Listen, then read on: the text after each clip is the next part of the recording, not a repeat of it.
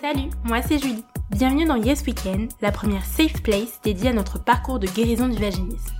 Ici, on va partager nos blocages, nos déclics, mais aussi nos progrès. Pour se motiver ensemble à guérir définitivement du vaginisme. Et tout ça dans la joie et la bonne humeur. Alors, tu nous rejoins?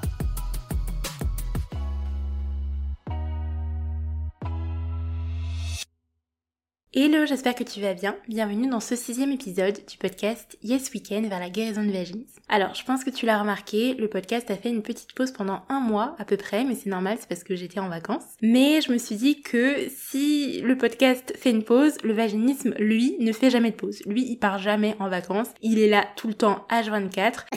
Donc c'était le moment de revenir. Et aujourd'hui, on va parler des dilatateurs parce que c'est un sujet qui est, à mon sens, un petit peu problématique. Mais euh, attendez, je suis une ouf moi. Je commence sans vous dire que cet épisode est sponsorisé par les deux marques de dilatateurs très connues dans le game du vaginisme, Velvi et Vagiwell.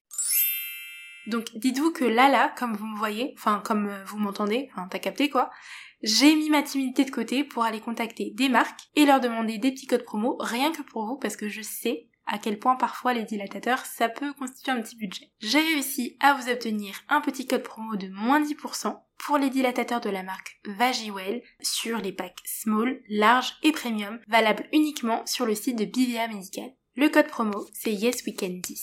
Et pour les dilatateurs de la marque Velvi, j'ai réussi à vous obtenir un code promo de moins 20% avec le code YWK2023, valable uniquement sur le site de velvi.fr. Et je tiens à vous préciser que c'est une collaboration commerciale non rémunérée. Donc en fait, moi, je touche zéro thune dessus. C'est vraiment juste pour vous faire kécro la famille. Donc profitez, ok, parce que c'est pas un cadeau qui va arriver tous les jours. Surtout que ces deux codes sont valables uniquement pour 15 personnes. Comme d'habitude, je mettrai toutes les infos en description de ce podcast, les codes promo, les liens vers les sites, etc. Et je vais aussi partager les codes promo sur le compte Instagram du podcast, qui a légèrement changé de nom d'ailleurs, qui s'appelle maintenant yesweekend.officiel. Donc bah si tu me suis pas là-bas, euh, qu'est-ce que t'attends en fait? Il se passe des trucs hyper cool aussi là-bas, donc n'hésite pas à aller t'abonner.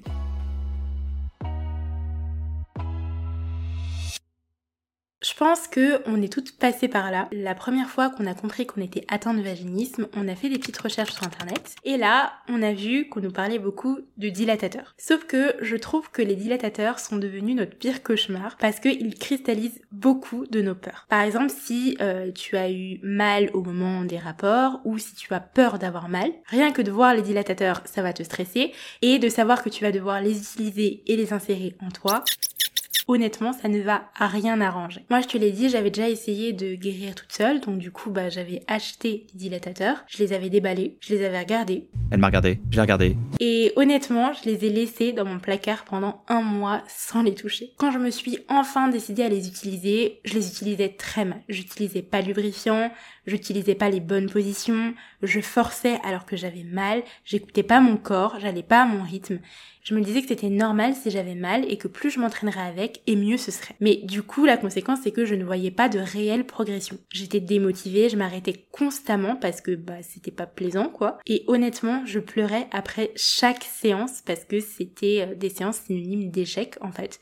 Genre rétrospectivement, je ne m'y prenais pas bien du tout. Maintenant, j'ai fini mon parcours, que j'ai rencontré beaucoup de femmes atteintes de vaginisme ou qui ont réussi à guérir, j'ai compris beaucoup de choses et j'ai compris aussi qu'on avait beaucoup d'idées reçues par rapport au dilatateur. C'est pour ça que dans cet épisode, je vais déconstruire avec toi les principales idées reçues par rapport au dilatateur. Je vais aussi bien évidemment te donner des conseils qui ont fonctionné pour moi afin de faciliter ton travail avec les dilatateurs. Et surtout, il y a quelques semaines, je vous avais demandé sur Instagram les questions que vous aviez par rapport au dilatateur. Et bah du coup, je vais y répondre ici. Bon, par contre, avant qu'on vienne choper ma veste là. Tu ne commences pas à me chanter par callback je rappelle que je ne suis pas une professionnelle de santé. Donc en fait, tous les conseils que je vais vous dire dans cet épisode, prenez-les avec du recul, ok? Ce sont simplement des pistes que je vous donne et n'hésitez surtout pas à les compléter avec les conseils que vont pouvoir vous donner de vrais professionnels de santé.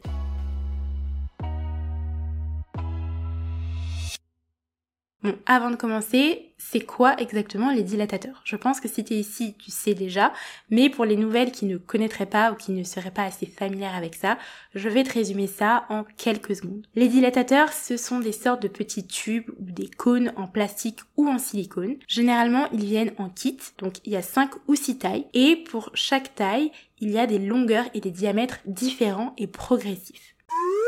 Un kit peut aller entre 50 et 100 euros. Pour certaines, ça peut vraiment constituer un budget, j'en suis consciente mais c'est normal, c'est parce que ce sont des outils médicaux et que en vrai tu ne peux pas venir et mettre n'importe quoi dans ton vagin. Je sais qu'il existe plusieurs kits, il y a les Velvi, il y a les Vagiwell. Moi j'ai pas testé grand chose, j'ai testé que les Vagiwell parce que je me suis dit que euh, vu qu'ils étaient en silicone, ils avaient l'air d'être plus hum, similaires à un pénis en fait, tout simplement en termes de, de toucher. Et effectivement c'est doux et c'est plus agréable, même si en vrai des dilatateurs c'est jamais vraiment très agréable quoi. Mais honnêtement je ne sais pas quel kit est le meilleur vu que moi je n'en ai testé qu'un seul. Les dilatateurs, ils vont venir t'aider à dilater, comme leur nom l'indique. Super, merci Julie.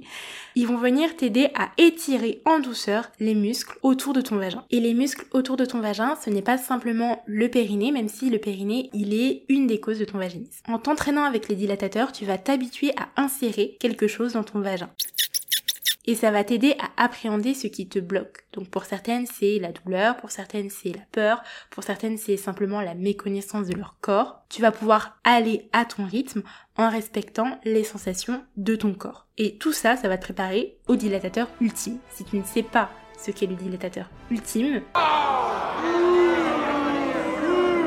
ça veut dire que tu n'as pas écouté tous mes épisodes, donc va les écouter. En gros, ton travail avec les dilatateurs, va te permettre de te dire que oui, c'est possible d'insérer quelque chose dans ton vagin. Tu vas apprendre à écouter ton corps, tu vas te le réapproprier pour que finalement bah, ça puisse passer tout seul. Quoi. Par contre, attention, travailler avec les dilatateurs, ça ne veut pas dire se rendre pénétrable à tout prix. Peu importe la douleur, peu importe l'inconfort, peu importe le plaisir, c'est pas ça, ok?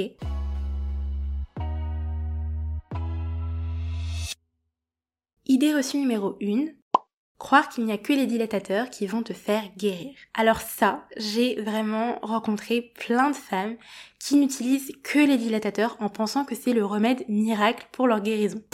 En fait, il y a beaucoup de femmes qui viennent me voir pour me dire, ben écoute, moi, euh, je n'avance pas dans mon parcours de guérison, je n'arrive pas avec les dilatateurs, je comprends pas pourquoi, et généralement, quand je creuse un petit peu, je me rends compte qu'elles ne travaillent qu'avec les dilatateurs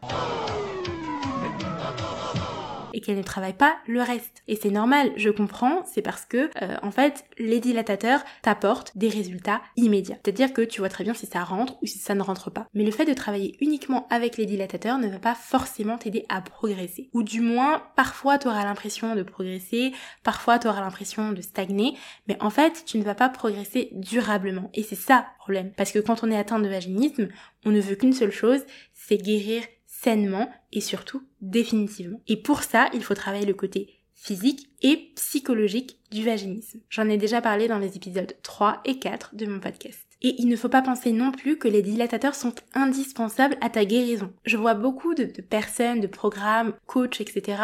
pousser tout le temps les dilatateurs comme si c'était le seul remède en fait à ta guérison alors que parfois, il y a des femmes qui n'auront pas besoin d'utiliser les dilatateurs pour guérir. Il y a déjà des femmes qui ont réussi à guérir sans dilatateur. Le plus simple, de toute façon, ça reste quand même de demander l'avis d'un professionnel de santé. Par exemple, moi, au début, j'avais consulté une sexologue qui m'avait dit d'attendre, de ne plus utiliser les dilatateurs et de faire d'autres exercices un peu préparatoires. Donc elle m'avait conseillé les exercices de Kegel, l'exercice du miroir, le massage périnéal et elle m'avait dit que après seulement je pourrais utiliser les dilatateurs, mais que pour l'instant, je devais faire une pause. Mais ce qu'il faut retenir, c'est que ce n'est pas parce que ta voisine utilise les dilatateurs que toi aussi, tu es obligé de les utiliser. C'est pas parce que ta voisine a guéri avec les dilatateurs que toi aussi, tu dois utiliser les dilatateurs pour pouvoir guérir. On est toutes différentes. Alors certes, on est toutes atteintes ou on a déjà été atteintes de vaginisme, mais, je le rappelle, le vaginisme est totalement différent en fonction des femmes parce que Ce qui a déclenché et renforcé ton vaginisme, ce n'est pas la même chose que ce qui a déclenché et renforcé le vaginisme de ta voisine. Donc peut-être que ta voisine devra utiliser les dilatateurs dès le début, et peut-être que toi, tu devras les utiliser dans 6 mois, ou peut-être que tu ne devras pas les utiliser. Il ne faut pas se comparer, parce qu'en fait, c'est comparer l'incomparable. Donc surtout, demande l'avis d'un professionnel de santé avant de te lancer. Idée reçue numéro 2. Pensez que s'entraîner une fois de temps en temps sera amplement suffisant. Je pense que c'est important de rappeler que la consistance, c'est l'une des clés pour pouvoir guérir du vaginisme. C'est-à-dire que c'est toujours préférable de s'entraîner 15 minutes tous les jours que une heure tous les 15 jours. Personnellement, je me rendais compte que quand je m'arrêtais sur une longue période, je perdais un petit peu mes progressions parce que j'arrêtais d'entraîner ma mémoire musculaire. Donc du coup, la mémoire des muscles autour de mon vagin. Par contre, quand j'étais consistante, parfois j'arrivais à insérer un dilatateur, parfois j'arrivais pas à insérer le même dilatateur que j'avais réussi à insérer la veille, mais au moins je voyais que l'écart n'était pas si grand et j'arrivais à m'en remettre beaucoup plus facilement. Dans le sens où bah c'est sûr que parfois je faisais des pauses hein, quand j'étais à fond dans mon parcours de guérison, quand j'avais mon objectif de guérison euh, dans les prochains mois, mais les petites pauses que je faisais, elles n'étaient pas très longues, c'était des petites pauses de quelques jours ou alors c'était euh, un jour sur deux. Je pense que le plus long que j'ai déjà fait, c'est peut-être une semaine voire dix jours max, mais en dix jours max, tu ne perds pas ta progression. Là où tu perds ta progression, c'est si tu ne travailles pas assez régulièrement ou si tu fais des pauses trop longues, genre un mois. Par contre, attention, si tu fais des pauses parce que tu n'arrives tout simplement plus à te motiver à guérir parce que tu n'as tout simplement plus la force et parce que tu fais juste le burn-out de la quéquette, ça n'est pas grave. Ce sont des pauses qui sont nécessaires. C'est généralement reculer pour mieux sauter. Moi, je me rendais compte que quand je faisais ces pauses-là, quand je reprenais, j'arrivais beaucoup mieux. Donc surtout, ne culpabilise pas pour ça, sois indulgente avec toi-même, pratique l'autocompassion et surtout, célèbre tes victoires. Idée reçue numéro 3, ne pas utiliser de lubrifiant ou d'huile naturelle quand tu fais tes exercices avec les dilatateurs. Alors ça, vraiment, il faut arrêter. Tu ne peux pas y aller quand c'est sec et aride comme ça. C'est pas possible. C'est le désert de Gobi, le truc, et toi, t'y vas comme ça, et allez hop, tu t'insères tes dilatateurs, évidemment que ça va te faire mal. Évidemment que ce ne sera pas confortable. Aïe, aïe, aïe. Et puis surtout, il faut remettre les choses dans leur contexte. Quand tu as une relation sexuelle en conditions normales, ok, c'est après une certaine stimulation sexuelle parce que le plaisir va provoquer du lubrifiant naturel, c'est ce qu'on appelle la cyprine, et la cyprine est là pour que la pénétration vaginale soit beaucoup plus agréable. Donc en fait, normalement, quand tu as une pénétration vaginale, ça n'est pas sec et aride, c'est lubrifié. Et ce n'est pas parce que les dilatateurs sont des dispositifs médicaux qu'il ne faut pas se préparer un minimum. Donc utilise des lubrifiants, il y en a plein sur le marché. Personnellement, j'utilise un lubrifiant à base d'eau parce qu'ils sont beaucoup plus naturels, mais tu peux aussi utiliser des huiles naturelles. Par contre, attention. Par exemple, j'ai entendu que l'huile de coco c'était pas top parce que euh, elle était antibactérienne et antifongique et du coup ça peut créer de l'inconfort et ça peut dérégler ta flore. Donc fais attention et renseigne-toi bien avant. Idée reçue numéro 4. Utilisez les dilatateurs le plus vite possible à chaque séance, comme ça tu seras débarrassé. Sans même être préparé. Ah alors là, il faut que tu respectes ton rythme. Il faut que tu écoutes ton corps et que tu te mettes en condition avant de commencer chaque séance d'entraînement avec tes dilatateurs il faut que tu te poses, il faut que tu prennes le temps et surtout il faut que tu fasses le vide dans ton esprit. C'est-à-dire que généralement, euh, je pense qu'on est, on est beaucoup à faire nos exercices avec les dilatateurs à la fin de la journée, après le travail, quand on est bien fatigué, mais en même temps, c'est, le seul moment où on peut véritablement y consacrer du temps. Mais peut-être que dans ta journée de travail, il y a eu beaucoup de choses stressantes et donc tu peux pas commencer tes exercices en étant stressé tout simplement parce que tu dois les faire et que non, c'est pas comme ça que ça se passe. Donc moi ce que je te propose c'est de te poser et par exemple de faire un peu de méditation, si la méditation c'est ton truc, de faire un peu des exercices de respiration pour te relaxer. Il faut que tu puisses détendre tes muscles, il faut que tu saches si les muscles autour de ton vagin sont contractés ou non, parce qu'en fait s'ils sont contractés ça ne sert strictement à rien de faire tes exercices avec les dilatateurs. Tu peux être sûr que tu vas avoir mal. Moi ce que je te propose c'est de te créer une certaine routine. Quand tu vas arriver chez toi, tu te poses ou non, moi personnellement je me posais pas parce que je savais que si je me posais, je n'allais pas faire mes exercices, mais du coup tu peux faire une petite routine en par exemple prenant un bain ou une douche chaude pour te relaxer, tu peux allumer des bougies, tu te mets dans une pièce calme, moi généralement je me mettais dans ma chambre, je mettais une petite musique relaxante, je faisais l'exercice du miroir, je faisais l'exercice de Kegel, je faisais un petit massage du périnée. Et ensuite seulement j'utilisais mes dilatateurs. Ton corps a besoin d'être préparé, donc prends le temps et ne bâcle pas tes exercices comme ça juste parce que tu veux passer à autre chose et que ça te saoule, même si je comprends que tu veuilles passer à autre chose et que ça te saoule, on est toutes passées par là. Mais crois-moi, prends le temps. Idée reçue numéro 5, te forcer parce que de toute façon, tu seras obligé d'avoir mal. Alors ça, ça c'est pas possible. Il faut arrêter ça. Déjà, ce qu'il faut se dire, c'est que ça n'est jamais normal d'avoir mal lors d'une pénétration. Et peu importe la pénétration en fait. Que ce soit lors de l'insertion d'un doigt, d'un tampon, de dilatateur, d'un pénis ou même d'un spéculum, ça n'est pas normal. Ce que tu peux faire dans un premier temps, c'est demander l'aide euh, d'un kiné spécialisé pour pouvoir insérer les dilatateurs. Donc cette personne-là, ce professionnel de santé, va venir t'aider et te donner les bons gestes et va t'apprendre aussi à respirer correctement pendant l'insertion des dilatateurs. Et après, tu pourras le faire en totale autonomie quand tu te sentiras prête. Quand tu fais tes exercices avec les dilatateurs, si jamais tu as mal, il faut que tu puisses identifier pourquoi tu as mal. Quand est-ce que tu as mal? Par exemple, ça peut survenir dans une période avant ou après tes règles. À ce moment-là, ton vagin est un petit peu sensible parce qu'il est un petit peu tendu en fait. Si tu éprouves des douleurs avec les dilatateurs, il faut que tu puisses les localiser. Est-ce que c'est à l'entrée de ton vagin? Est-ce que c'est plutôt au fond de ton vagin? Est-ce que tu as des douleurs en insérant ton dilatateur ou simplement en le retirant, comme c'était mon cas par exemple? Dans certains cas, augmenter la dose de lubrifiant, ça va t'aider, mais dans d'autres cas, ça ne va pas suffire. Et dans ce cas-là, ça peut être quelque chose en plus. C'est-à-dire que en plus de ton vaginisme, tu peux souffrir de vulvodynie, de vestibulodynie, enfin, il peut y avoir plein de trucs. Donc, ce que je te conseille, c'est d'aller consulter un professionnel de santé, tu lui décris tes douleurs et comme ça, il va pouvoir t'orienter vers la bonne solution pour pouvoir guérir. Mais de toute manière, ce qu'il faut retenir, c'est qu'il ne faut jamais forcer quand il s'agit de pénétration ou d'insertion de quoi que ce soit dans ton vagin parce que ça peut contribuer à renforcer ton vaginisme si jamais tu n'écoutes pas ton corps et si tu forces à tout prix. Aïe, aïe, aïe. Idée reçue numéro 6.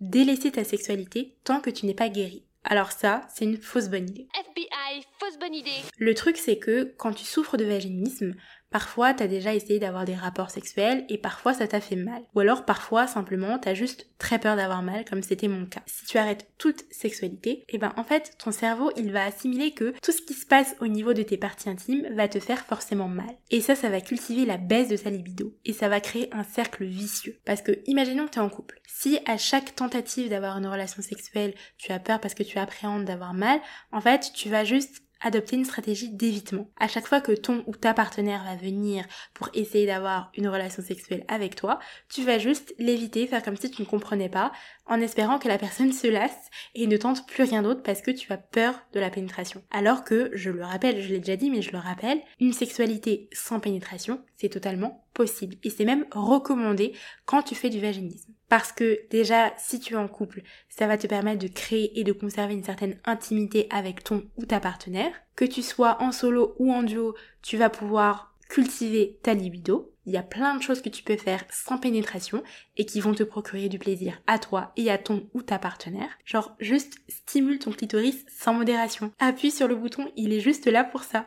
Et en fait, en cultivant ta sexualité, même sans pénétration, tu vas pouvoir continuer à avoir une vie sexuelle épanouie, continuer à satisfaire ton ou ta partenaire, continuer à créer un lien entre vous, un lien autre que euh, ce que vous avez déjà, hein, mais je veux dire un lien intime dans la sexualité. Tu vas continuer à cultiver ta libido pour éviter ce cercle vicieux et cette stratégie d'évitement. Et tu vas pouvoir habituer ton corps et ton cerveau pour qu'ils se disent que, ok, ce qui se passe dans cette zone, ça peut être cool aussi. Et petit conseil, se masturber juste en stimulant le clitoris, ça fait que les dilatateurs passent juste beaucoup mieux.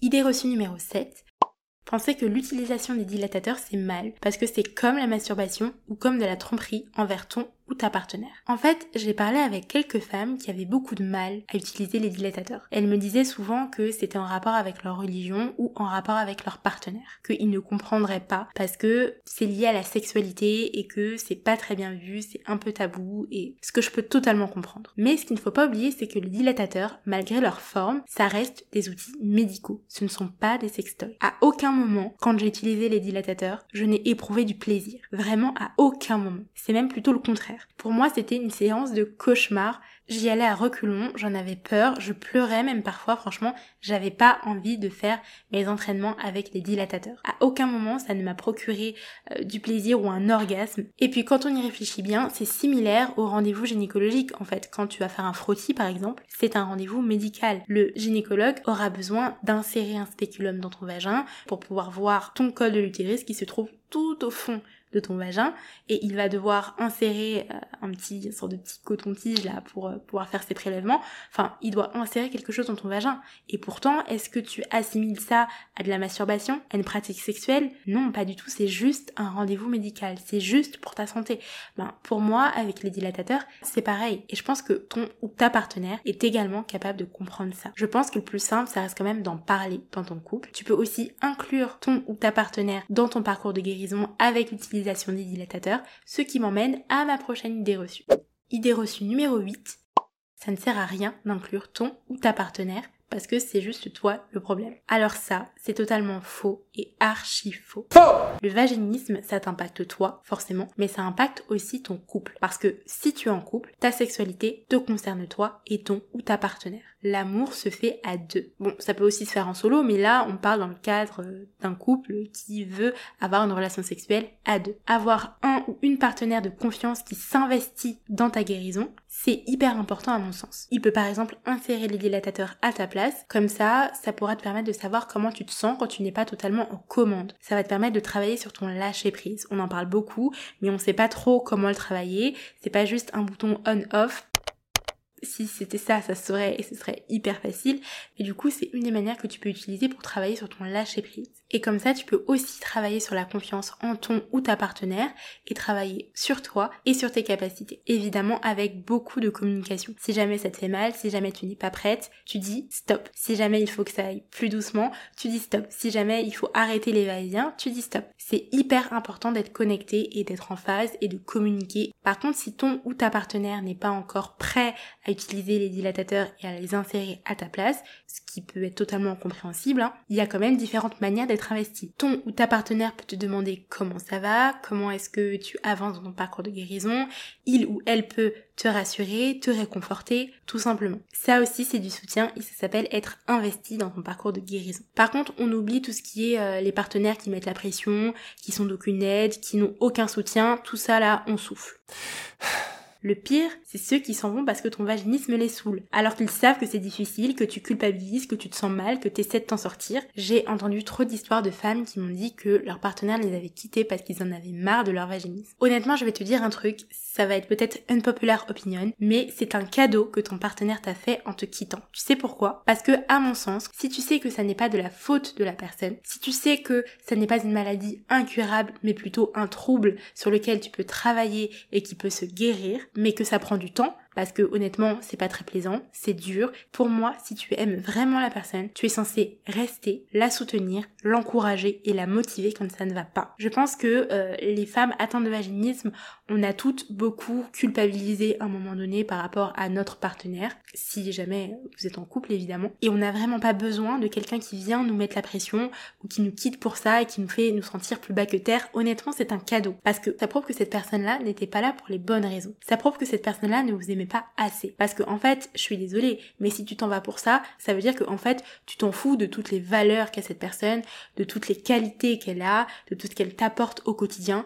Après, attention, le sexe, ça peut être hyper important pour certaines personnes, mais quand on sait que le vaginisme se guérit et que ça n'est pas incurable, pour moi, il n'y a pas de raison de quitter une personne. Il faut juste être patient. C'est chiant, oui, mais si tu aimes la personne, tu es capable d'attendre le temps qu'il faudra. Par contre, si tu quittes la personne, ça veut dire que tu n'étais pas là pour les bonnes raisons. Ça veut dire que le sexe comptait beaucoup plus pour toi que la personne en elle-même. Donc, si c'est simplement le sexe que tu cherches, écoute, va chercher une prostituée. Parce qu'ici, il n'y en a pas.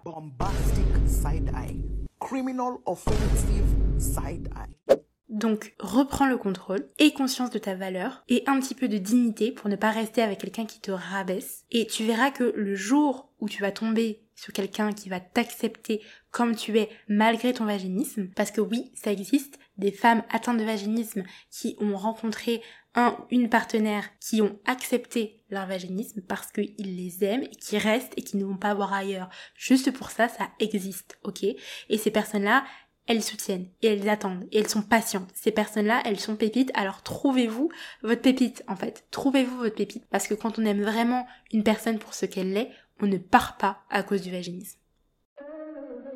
Et voilà, c'est la fin de ce podcast. J'espère qu'il t'a plu. À l'heure où je te parle, je suis guérie du vaginisme depuis le 5 août 2023 du coup, et j'espère que je pourrai t'inspirer par mon parcours et te motiver à guérir définitivement du vaginisme toi aussi. On se donne rendez-vous dans le prochain podcast.